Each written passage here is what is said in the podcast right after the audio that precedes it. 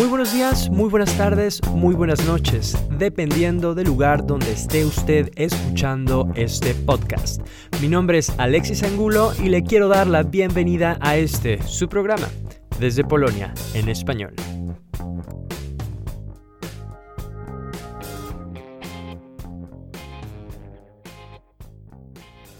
Buenos días, buenas mañanas, buenas tardes, donde quieran que nos estén escuchando, a Desde Polonia en español. Hoy tenemos el gusto de tener a Marta Jordan, o Marta Jordan en polaco, a la traductora de Julio Cortázar al polaco. Buenos días, Marta. Buenos días. Y también tenemos también aquí acompañándonos eh, Juan Alcántara. Buenos días, Juan. Hola, ¿qué tal? Juan va a ser eh, copiloto o quizás también piloto de, este diálogo con Marta. Eh, bueno, el primero para empezar quería hacerte una pregunta, porque he estado viendo en las redes sociales, tratando de buscar en Google alguna información sobre quién es Marta Jordan, y fue bastante difícil encontrarte. Eh, ¿Es una decisión tuya que no tenés eh, alguna información así oficial o, o quizás yo busqué mal, he buscado... No estoy en Facebook ni, ni tampoco en YouTube por... Mm, no sé, no, no, no, me, no me siento eh, tan familiar con estos medios. No, muy bien, muy bien. Em, para nuestro público oyente hispanohablante que no te conoce, eh, tú eres traductora de no de toda la obra de Julio Cortázar, sino precisamente de, de qué nos habías comentado de los, de los últimos esos cuentos que publicaste traducidos en 1975, pero también eh, de los manuscritos inesperados. Sí, Papeles Inesperados La, eh, lo traduje mm, junto con una amiga que es traductora de la siguiente generación, em, podría decir como casi mi alumna. Em, y, también traduje dos em, obras de teatro de Julio Cortázar, mm, Nada a Pehuajó y El tiempo de Barilete. Traduje Silvalandia, traduje un eh, primer volumen de sus cuentos, em, La otra orilla, eh, y, bueno, y sobre todo em, el libro de viaje y la suma de su es como su testamento, los autonautas de, los autonautas de la cosmopista. Eh, que eso fue editado también como un cómics, un libro de cómics. No, esto fue editado. Es una miscelánea, pero no es un cómics, es un libro de viaje donde hay muchas fotos, hay mm, dibujos eh, hechos por el hijo de Carol Dunlop. Em, hay también unos... Eh, fotos de tales cosas como el peaje de la autopista, cosas divertidas. Pero Cortázar sí hizo un uh, cómics, pero lo hizo unos años antes. Uh, se llamaba Fantomas contra los vampiros multinacionales. Eh, y eso lo hizo, lo tradujo Sofía. Em, Marta, ¿y cuál fue tu eh, primera relación con la literatura latinoamericana? ¿Cuáles fueron las, eh, las primeras obras que leíste eh, durante la carrera? No, bueno, no me acuerdo cuál fue la primera. O sea, me acuerdo que la primera que tuve en las manos, primer libro de autor latinoamericano que pude conseguir, era El último round de Julio Cortázar que me regaló un amigo de mi amiga, o el novio de mi amiga mexicano, y era el primer libro que tuve desde, eh, publicado en el exterior, porque fueron los años 70, Polonia estaba separada del resto del mundo con la cortina de hierro y mm, los libros, las publicaciones eh, no llegaban con mucha eh, desde el exterior no llegaban con mucha facilidad a nuestro país.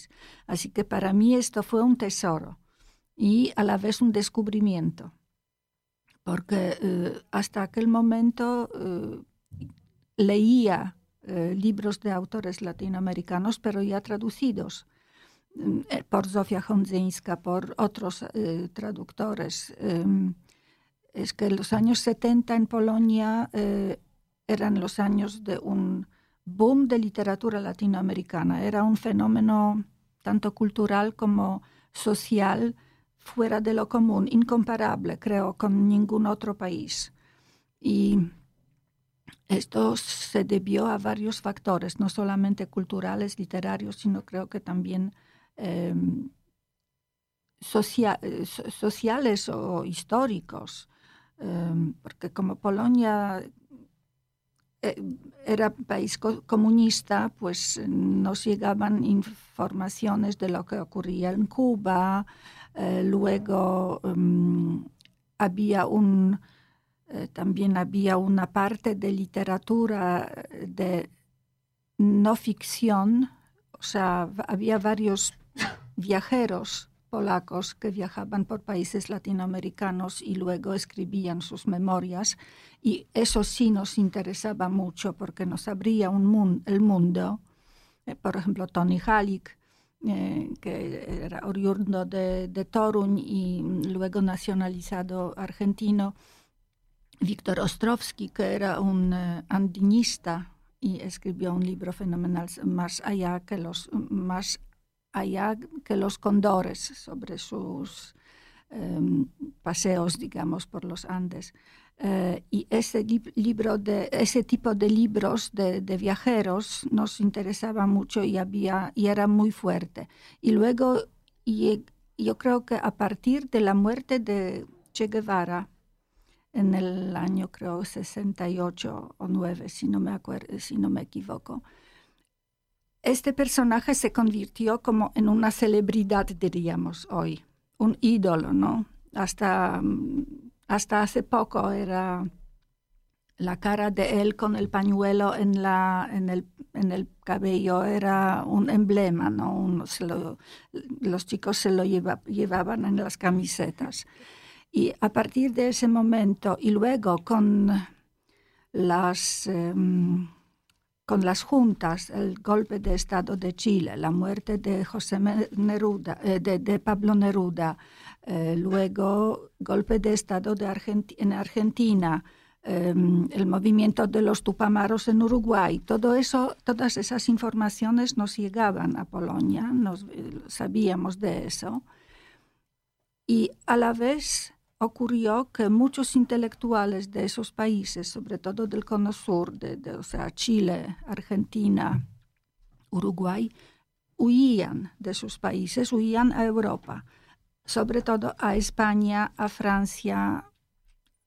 Había un, un, grupo muy fuerte en Berlín de los chilenos en Berlín que ahí fundaron una Em, una asociación de intelectuales por la defensa de su cultura en el exterior. Otro núcleo había, hubo en Suecia. Y nosotros nos, o sea, así que una vez estuvieron en, Europa ya nos era más fácil enterarnos de lo que ocurre. Y, los intelectuales que vinieron a Europa intentaron seguir publicando y empezaron a tener sus agentes literarios en Europa y las editoriales en Europa, en Madrid, en Barcelona, empezaron a publicarlos y entonces ya era más fácil el acceso a estos libros y mm, así surgió que nosotros nos enteramos, los estudiantes de aquel momento y los intelectuales, de la existencia de estos autores. Y mm, en estos años, en los años 70, hubo una muy reacción muy favorable de parte de las instituciones culturales, polacas, porque, por ejemplo, surgió eh, la revista Literatura en el Mundo, un mensual que empezó a publicar Gombrowicz, eh, eh, Cortázar, Borges, García Márquez, los en cada número, prácticamente en cada número había obras de estos autores. Eh, la editorial mm, Wydawnictwo Literackie, Editorial Literaria de Cracovia, eh, lanzó una serie de literatura latinoamericana que en cinco años publicó obras de 28 autores latinoamericanos hasta el momento desconocidos. En total eran 560.000 ejemplares publicados. O sea que en ese momento había muchísima difusión de la literatura latinoamericana en Polonia. Sí. Eh, y creo que es algo particular porque eh, lo, venía leyendo sobre la, esta otra traductora, Sofía eh, Honzinska, eh, gracias, que, que exactamente en ese periodo se leía muchísimo, por ejemplo, Cortázar era muy famoso en Polonia no en otros, quizás no en otros países, pero en Polonia fue muy traducido y lo que quería por ahí preguntar era eh, si usted tiene alguna información, si sabe cómo se recibe hoy en día la obra de Cortázar, ¿se sigue leyendo? ¿Se sigue? ¿Qué, ¿Cuál es su parecer sobre eso? ¿Se sigue leyendo? ¿En Polonia? Exacto. ¿O quedó algo como anacrónico? No, no, no, espero que no sea así. Creo que todavía se sigue leyendo, pero como hay tanta oferta, hay mucha oferta de, todos los países y, bueno, acabamos de, hace poco acabamos de descubrir la literatura escandinava, por ejemplo. Se publica mucho de las literaturas de los países eh, de los Balcanes. Así que hay muchísima más oferta ahora de lo que comparando con la de los años 70. Yo creo que en los años 70 estábamos como más enfocados en la literatura latinoamericana, tanto más que los libros de los autores de esta parte de Europa ya, o sea, ya estábamos como aburridos ¿no? de, de leerlos siempre. Mm, y esto fuera algo nuevo. Y una pregunta más este, en relación con el negocio de, la literatura. Eh, ¿cómo, es que uno eh, elige la obra que traduce? Tú, tú, en ese entonces pudiste eh, elegir, yo traduzco esto de, Cortázar y te, dieron el premio. o sea, en, el, en este preciso momento, en el año 75, yo no podía elegir porque no tenía otro libro. Era ya el destino que decidió por mí. Eh, y eh, traduje estos tres cuentos, gané el primer premio y fueron publicados en la revista estudiantil em, ITD, o sea, etcétera, que era copatrocinador del premio. Y luego empecé a colaborar con, el, con la revista Literatura en el Mundo, que me encargaba eh, textos. Y al principio yo no podía elegir eh, ni, proponer nada porque no tenía acceso a, la literatura. Y mm, recién, eh, tratándose de Cortázar, mm, recién mm, en el año 98, creo, la editorial Musa, que tiene los derechos de, de traducción de, Julio Cortázar, me, propuso traducir eh, los cuentos del primer volumen, La otra orilla. Y, luego me propusieron que tradujera Los autonautas de la cosmopista y luego un libro mm, escrito por un crítico eh, Alberto Couste, eh, español argentino, sobre Cortázar, o sea, su biografía. Mm, y, luego ya em, empecé a, proponer. Pero es, a veces es, simultáneo, a veces tú, propones algo y la editorial lo acepta y, y lo traduces, o a veces otro, otra editorial te propone algo y eso es, eh, eh, es simultáneo. Ya veo. ¿Y, hay algún eh, autor, no tienes que decir el nombre, que no, no, te haya gustado traducir, que te haya resultado pesado, tedioso? No, no. Yo tuve suerte siempre de, de, de, que los autores que me proponían las editoriales me gustaban. Sí, de verdad es una suerte, porque, o si, no, de verdad eran unos, unos textos que, yo podía, siempre leo un texto entero antes de decidir. Hay, hay traductores que no lo hacen, pero yo siempre tengo que leer todo el libro y recién después decido. Y, y sí, eran, eran textos que me interesaban.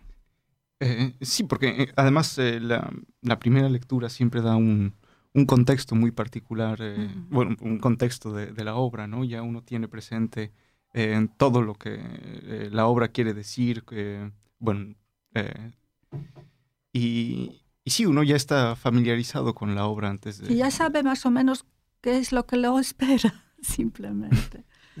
Juan, eh, tú me has dicho hace poco que has traducido un libro que está en tu cajón, es una traducción así eh, personal de, de Ramón.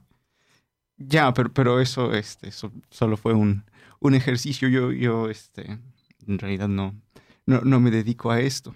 Eh, pero, pero bueno, sí, traduje un poco de, de, de Diderot.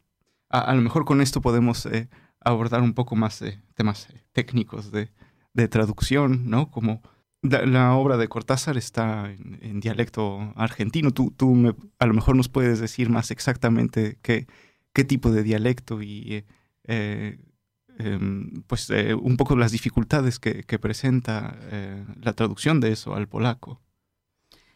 Sí, o sea, Rayuela tiene tanto el dialecto llamado porteño, que es em, la forma de hablar típica para de, los habitantes de Buenos Aires, eh, como también tiene el lunfardo, que es dialecto dentro del dialecto, diría, que es em, un slang, diríamos, eh, que utilizan los habitantes de, mm, de, la capital argentina, pero de los nivel social muy bajo, digamos. Sofía tuvo la suerte de vivir en Buenos Aires 12 años, eh, Sofía Honzinska, y ella, mm, y como mm, vivía, no traducía en, aquel, momento, ella nunca, planificaba, mm, pensaba en, que se volvería a ser traductora. ella vino a Buenos Aires y montó un negocio, o sea, una lavandería, y en esta lavandería empleó a los chicos, precisamente de, la clase obrera, que todo el día trabajando canturreaban tangos y ella aprendió el lunfardo a través de los tangos argentinos y por eso tenía una facilidad enorme de, luego de pasarlo al polaco. Yo no tuve esa suerte, pero mm, por suerte en los textos que yo traduje de Cortázar este lunfardo no aparece con tanta frecuencia. Además ya hay, eh, diccionarios de lunfardo, está el internet, uno puede buscar siempre la palabra. Pero cuando ya empezaba, no, eh, no, eso no existía. Es que yo traduje estos cuentos del último round cuando, puse, me puse a trabajar. No sabía qué es lo que me va a esperar no me daba cuenta de, la dificultad que, mm, que, mm, con la cual tendré que enfrentarme. Em, pero bueno, el texto que, el primer texto que, y el que ganó, em, me hizo ganar este, este premio, era, no, transcurría en em, Argentina ni en Buenos Aires, sino en, en la India, en Calcuta. Así que ahí Cortázar utiliza el idioma, digamos, universal, castellano universal, porque él era perito en todos, mm, todas las variantes, digamos, del castellano. Castellano, castellano, castellano mm, español, em, porteño, lunfardo, todo, había de todo en su, en su obra. Así que yo empecé con una obra más universal por eso lo logré traducir. Y él era parte traductor. nosotros en Argentina tenemos muy, cerca a Edgar Allan Poe gracias a las traducciones de, Cortázar. Sí, sí, todos los cuentos de, de Allan Poe. Eh, eh, la historia de Robinson Crusoe también es, eh, lo conocen gracias a él si esta parte de su traducción, de esta parte de su obra no se sabe mucho porque, o sea, en Polonia no se sabe mucho porque no, nosotros no nos aprovechábamos de, esta, de, su obra en este aspecto. Eh, hablando de la traducción y del, lunfardo un poco, que quizás es lo que, lo que me queda más cerca, eh, yo lo que no puedo parar de pensar cuando leo Rayuela o leo algún cuento de Cortázar eh, es sobre el sentido del humor de Cortázar eh, de alguna manera hay dos cosas. La manera en que él juega con las palabras y con el idioma, que luego de leer Cortázar tantos años ya no sé si eso es gracias a él o que la misma idiosincrasia de Argentina jugamos con las palabras cuando hablamos e inventamos nuevas maneras de, cambiar, de dar vuelta a las palabras. Eso es el lunfardo sigue evolucionando y sigue ya creo que no, no está eh, atado a una clase social, sino que ya hoy en día eh, es algo que, evolucionó tanto como, como beber mate, que ya no es de las clases bajas, eh, como quizás hace 50 años en la época que Sofía vivía en Buenos Aires. Pero el sentido del humor también es algo que lo veo muy cercano. Mm, mi pregunta quizás es eh, si se puede traducir ese sentido del humor o, cómo, se, cómo se transformaría eso en un texto en, polaco. Yo creo que se puede traducir porque está traducido por Sofía y yo también intenté hacerlo. Y yo diría que a mí me ayudó muchísimo el hecho de que yo conocí a Cortázar personalmente y pasé con él dos semanas como su intérprete y guía. Y esto fue en el año 78. ¿Cortázar estuvo en Polonia? Varias veces. Eh, creo que primera vez vino en 68, cuando se publicó la primera edición de Rayuela, y luego volvió en 75, cuando yo gané el premio y lo conocí por primera vez, digamos. Y luego en 78, cuando yo ya terminé mis estudios y colaboraba con el Ministerio de Cultura como traductora e intérprete piloto, digamos, de los invitados mm, de los intelectuales latinoamericanos y españoles invitados a Polonia por, la, por el Ministerio de Cultura polaco. Y me tocó eh, trabajar con Julio Silva, que era mm, muy amigo de Cortázar, eh, artista plástico argentino que vivía en París, y a su mm, exposición vino Cortázar. Y entonces entre Cortázar, Julio el más alto y Julio el más bajo y la esposa del, del, otro, del segundo, hicimos un viaje por, de dos semanas por Polonia. Y todo el tiempo estábamos eh, en un coche cerrados, todo el tiempo hablando. Y, y a mí eso me, puedo decir que me marcó de por vida ese hecho, porque todo el tiempo estábamos hablando y divirtiéndonos y, bromeando.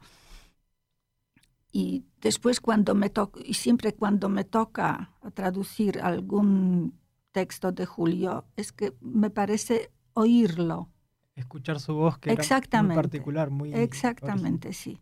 Y, y que, si se puede recordar, porque eso, hace fue, eh, eso fue hace tantos años, eh, ¿qué visión tenía Cortázar de Polonia? ¿O si él hablaron algo de, de, la realidad de ese momento? ¿O hablaron más de literatura? No, más, más bien de literatura. Más bien de literatura.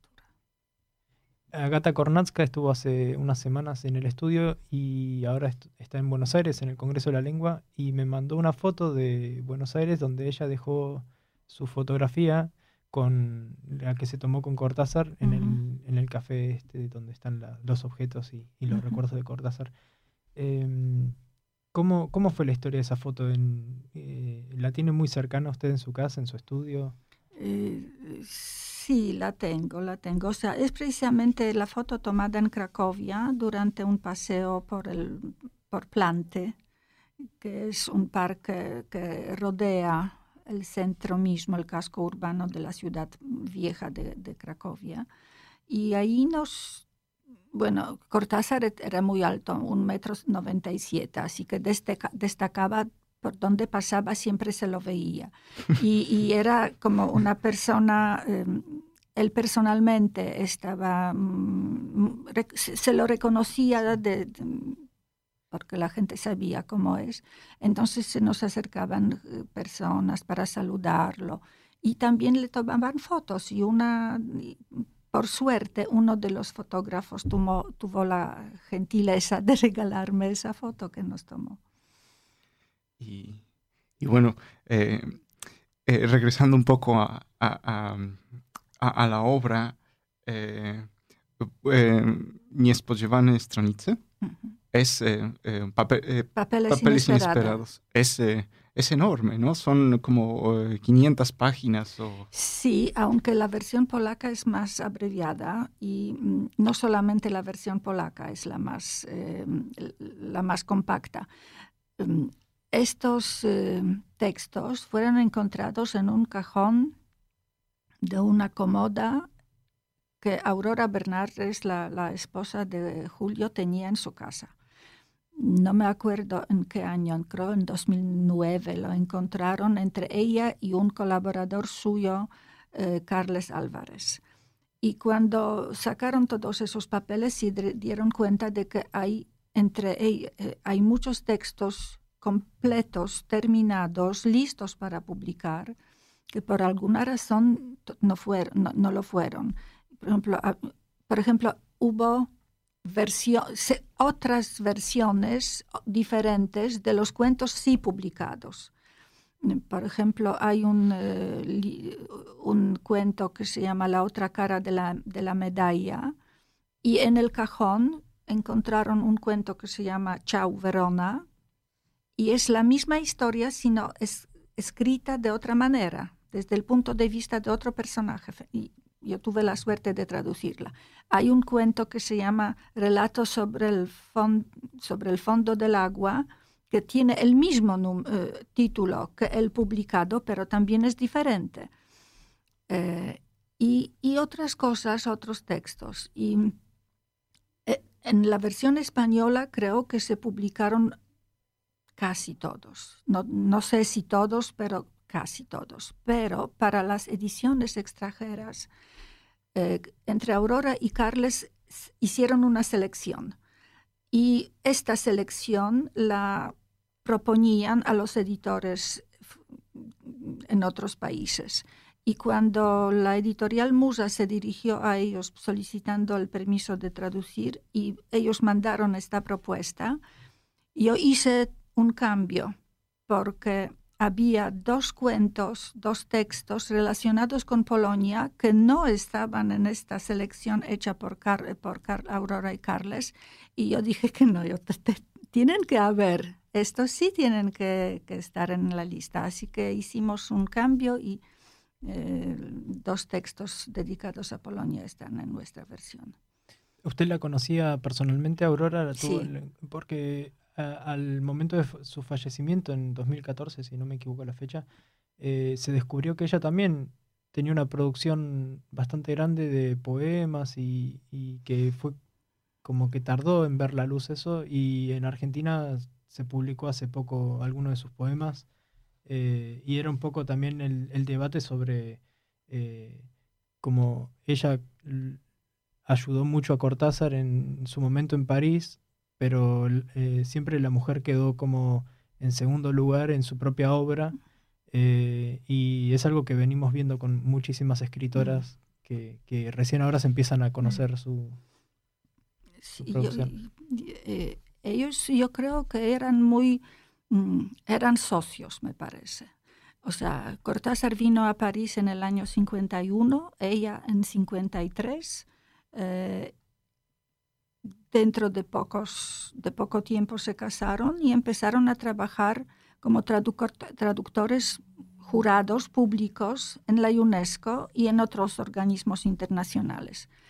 Y viajaron mucho por el, por el mundo gracias a eso. Mm, y esto fue la principal fuente de sus ingresos, la, la traducción que Cortázar antes de viajar a Europa sacó título de traductor jurado público en, inglés y francés, eh, sabiendo que dejaba a su madre y a su hermana en Argentina en malas condiciones económicas y que desde, desde Francia tendría que, tendrá que ayudarlas económicamente. Entonces, sacó estos títulos para poder trabajar de traductor en, eh, en Francia. Y eh, yo creo que en este momento, este principio, durante el matrimonio entre Aurora y Julio, em, cada uno trabajaba en lo suyo. Eh, a lo mejor, tal como dices, que mm, Aurora no podía trabajar tanto en su propia obra como lo hizo Cortázar. Pero efectivamente ella también tiene como traductora de, libros de literatura. Yo no sé de su obra propia, de esa, de, de esa obra no sé nada, pero como traductora ella tiene unos libros muy valiosos. Sí, tiene premios también de Premio Conex, es un premio importante en Argentina, también para artistas, científicos. Y regresando a, mm, otra vez a, la traducción, bueno, yo hago mucho hincapié en esto de eh, eh, en, eh, en, los textos y la, traducción y el papel del traductor. Y, y, bueno, quisiera saber si hay alguna, alguna palabra, algún, o alguna estructura o alguna parte del texto que presentó alguna particular dificultad, que en cualquier obra, alguna que recuerde que, que pasó así mucho tiempo. No, mm, yo puedo decir una cosa, que yo siempre tuve problemas con el subjuntivo, porque en Polonia no se usa tanto, y esto fue, eh, esto siempre me causa problemas. O sea, el uso del subjuntivo, porque es diferente, y los artículos. Eh, pero eh, no me acuerdo de, alguna cosa difícil que, que me calentara la cabeza sin, sin éxito, no, pero el subjuntivo sí.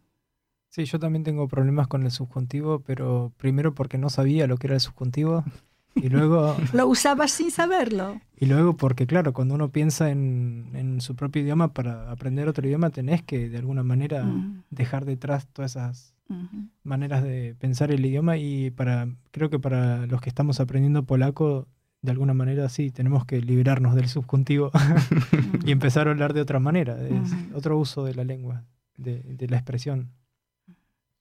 Y, bueno, cuando, cuando se trata de una obra tan eh, pues, monumental como, eh, em, eh, bueno, un, libro tan, tan...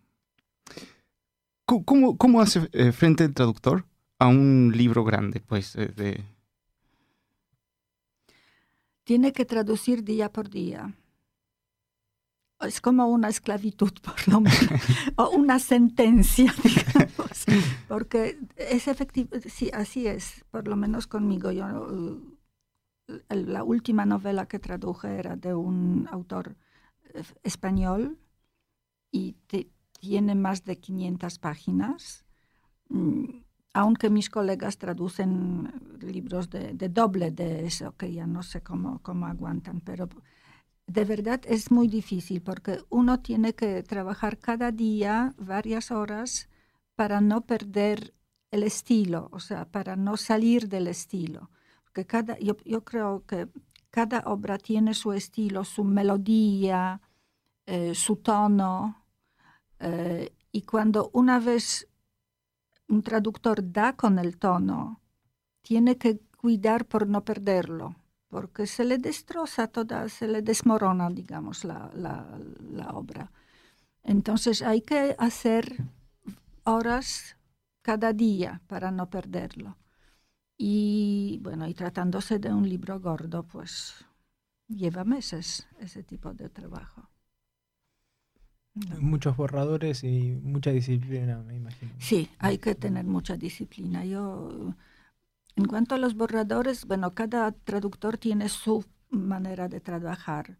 Eh, hay quienes tratan de pulir el texto, digamos, cada capítulo, de dejarlo limpio y luego pasan al otro. Y, yo no puedo, podría trabajar así porque yo puedo corregir el tiempo, eh, el, texto ad infinitum. O sea, si no fuera por la fecha límite de la entrega de la traducción, yo seguiría traduciendo siempre el mismo texto. Toda, la vida, sí. De, alguna manera, en, algún lado leí que, que, la traducción es construir otro texto también. Eh, no, no es solamente hacer una, un copy-paste, ¿no? Pegar y, No, copiar y no, pegar, no. sino que también es eh, co- construir un texto nuevo. Sí, sí, así es. Yo eh, he leído una vez una frase de que eh, la traducción literaria tiene que ser tan fiel como es posible y tan infiel como sea necesario. Qué buena frase. Sí.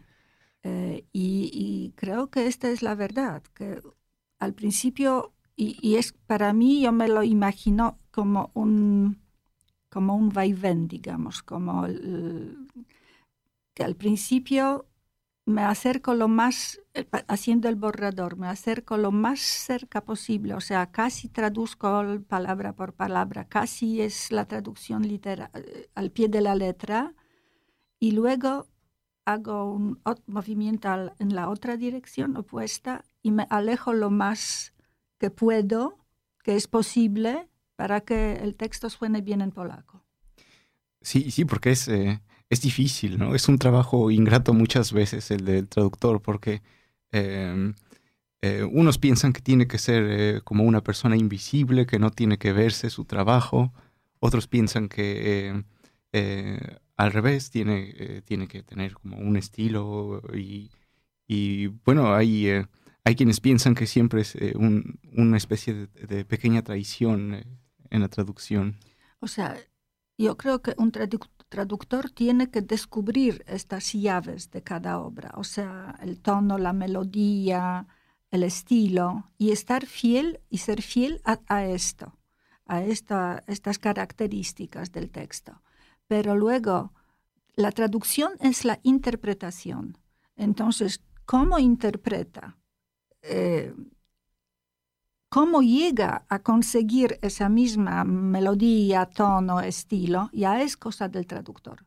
Ya tiene derecho de hacer lo que, lo que y tiene obligación de hacer lo, lo que puede para conseguir esa, esas características.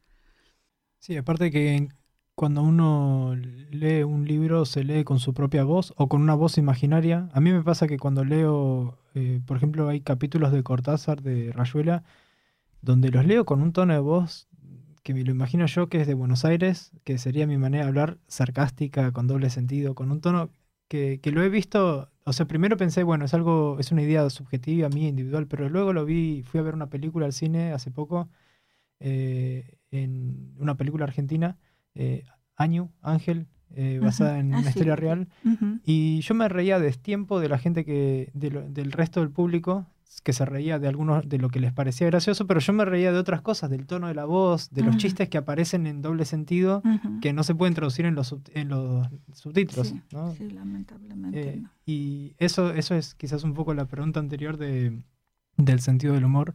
Eh, creo, pero bueno, está también esa parte individual, ¿no? De que cada uno lee con una voz distinta.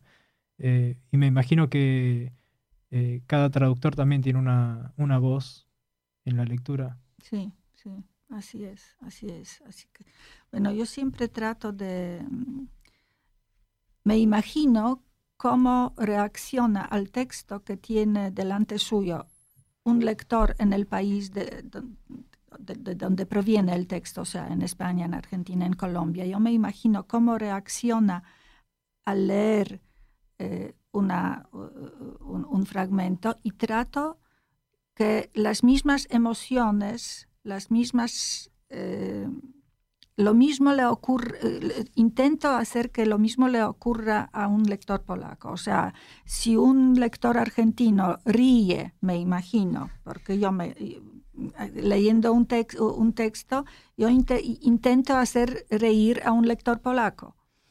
En el- pero a veces es imposible y entonces eh, los traductores hacemos un truco. O sea, si no se puede traducir un chiste, entonces invitamos, eh, inventamos otro para que la cuota. no, la sí, es cierto, para, para guardar, digamos, para que no se pierda en- el humor en totalidad, ¿no? Exacto. Eh, una pregunta más sobre, hablando de actualidad, ¿está eh, eh, involucrada en algún proyecto de traducción en este momento? ¿Cómo es su trabajo En este momento yo me invento, invento trabajos, o sea, em,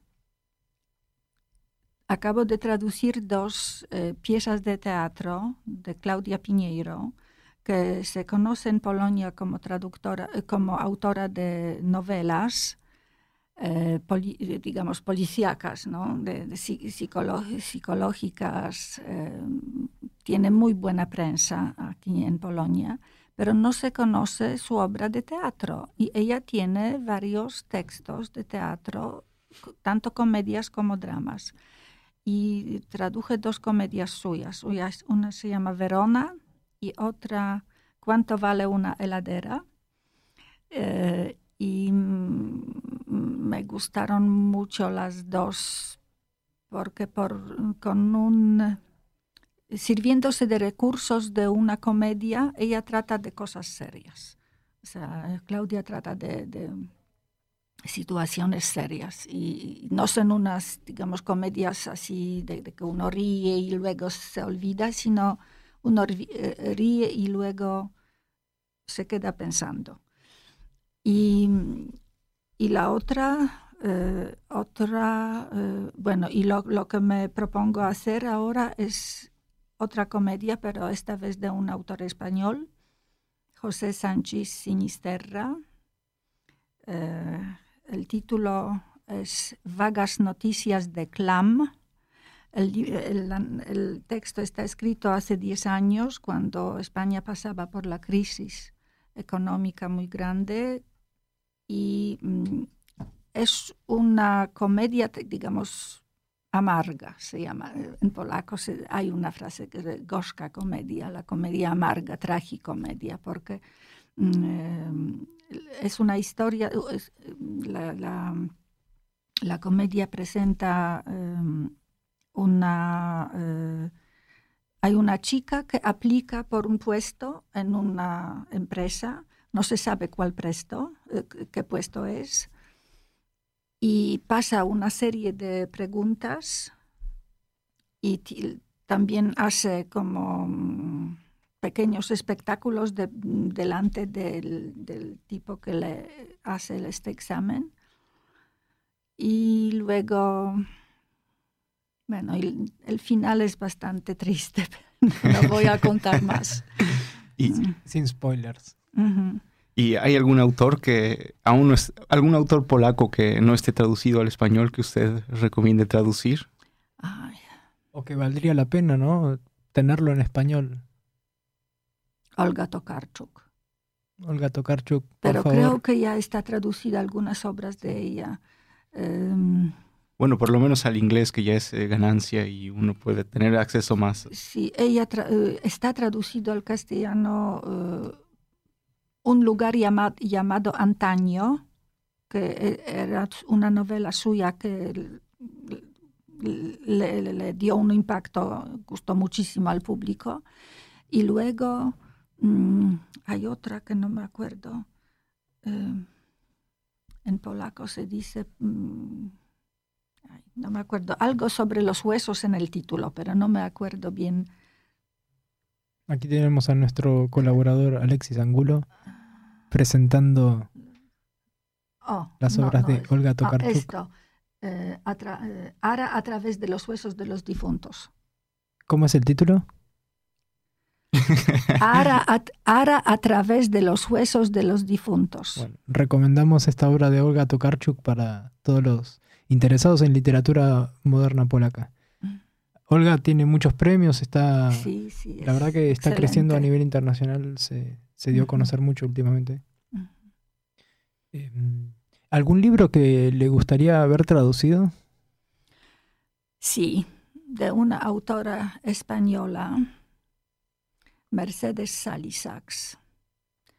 Eh, el título exacto era muy difícil, muy, muy, muy raro. Mm. El tamaño, no, el volumen de, la, de ausencia, el volumen de la ausencia. Eh, Mercedes Salisax era una escritora ya fallecida española, tiene un montón, casi 100 novelas Y creo que en Polonia se publicó una sola novela de ella. Y la novela que mencioné me, me lo leí el año pasado y de verdad me, me gustó muchísimo porque muestra de manera perfecta eh, la sociedad la segunda mitad del, del, siglo XX. Pues eh, muy interesantes recomendaciones. Aquí tenemos sobre la mesa algunos papeles, eh, manuscritos perdidos y libros que nos has traído. ¿Hay eh, algo para compartir? ¿Algún, Sí, porque, bueno. ¿Alguna lectura? En, busqué uh, algo para mostrar la, las diferencias fonéticas, digamos, ah. entre el castellano y el polaco. Interesante. Eh, traje una historia que está publicada dentro del volumen eh, Historias de Cronopios y de Famas, en su versión original y en la polaca, hecha por Sofía. Pues en, castellano suena así. Historia. Un cronopio pequeñito buscaba la llave de la puerta de calle en la mesa de luz, la mesa de luz en el dormitorio, el dormitorio en la casa, la casa en la calle. Aquí se detenía el cronopio, pues para salir a la calle precisaba la llave de la puerta. Historyjka. Malutki kronopio szukał klucza do furtki od ulicy w szufladzie w nocnym stoliku. Nocnego stolika w sypialni, sypialni w domu, domu przy ulicy. Tu musiał się zatrzymać, bowiem żeby wyjść na ulicę potrzebował klucza do furtki. Así es. Hay, hay una cuestión con, la, con los sonidos de las consonantes que se repiten. Eh, muy interesante cómo suena en polaco también el, el, el sonido. El...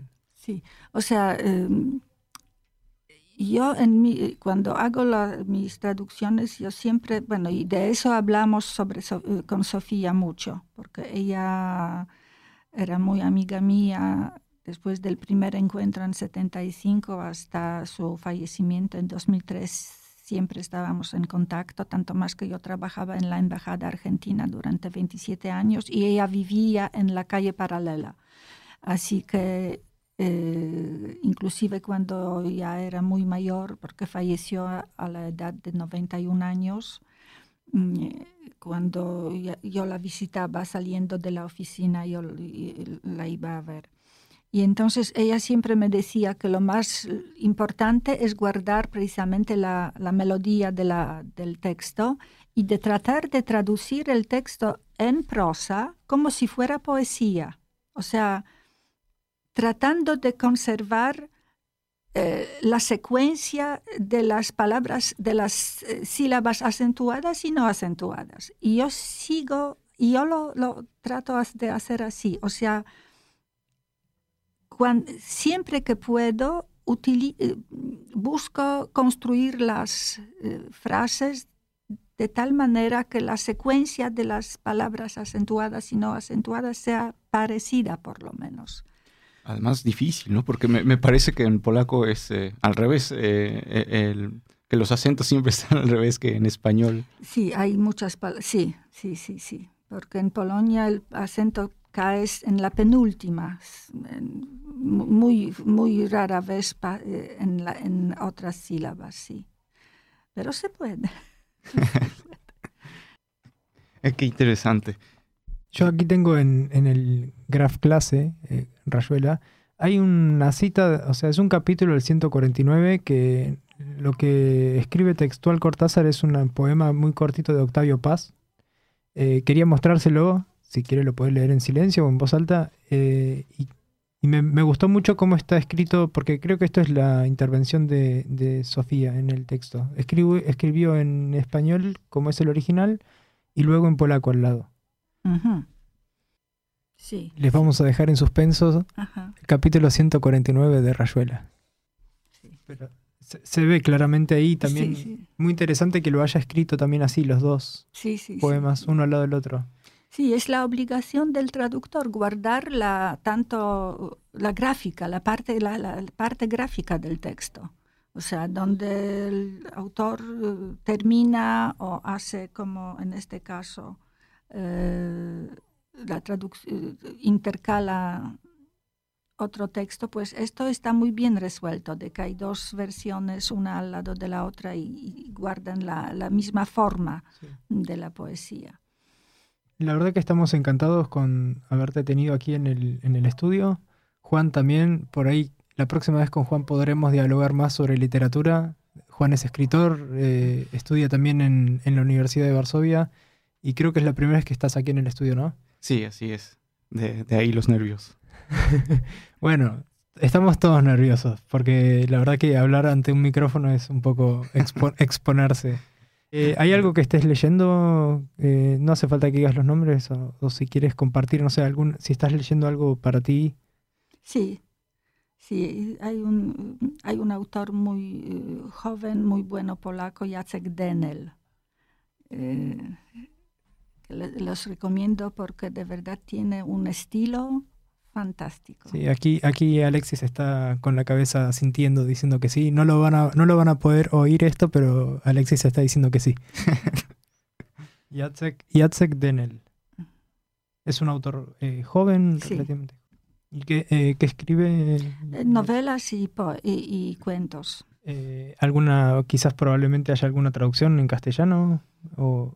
No sé. Solamente, solamente para el, público conocedor del polaco. Bueno, quizás también es un hincapié para empezar a leer en polaco, ¿no? Creo que voy a ir y me lo voy a comprar para, ver si, si puedo soportar el desafío. Muchísimas gracias, Marta. Gracias por tenerte aquí en el estudio. Gracias. Saludos a todos, a todas y estamos hasta la próxima en Desde Polonia en Español. Yo no sé, mira, es terrible como llueve.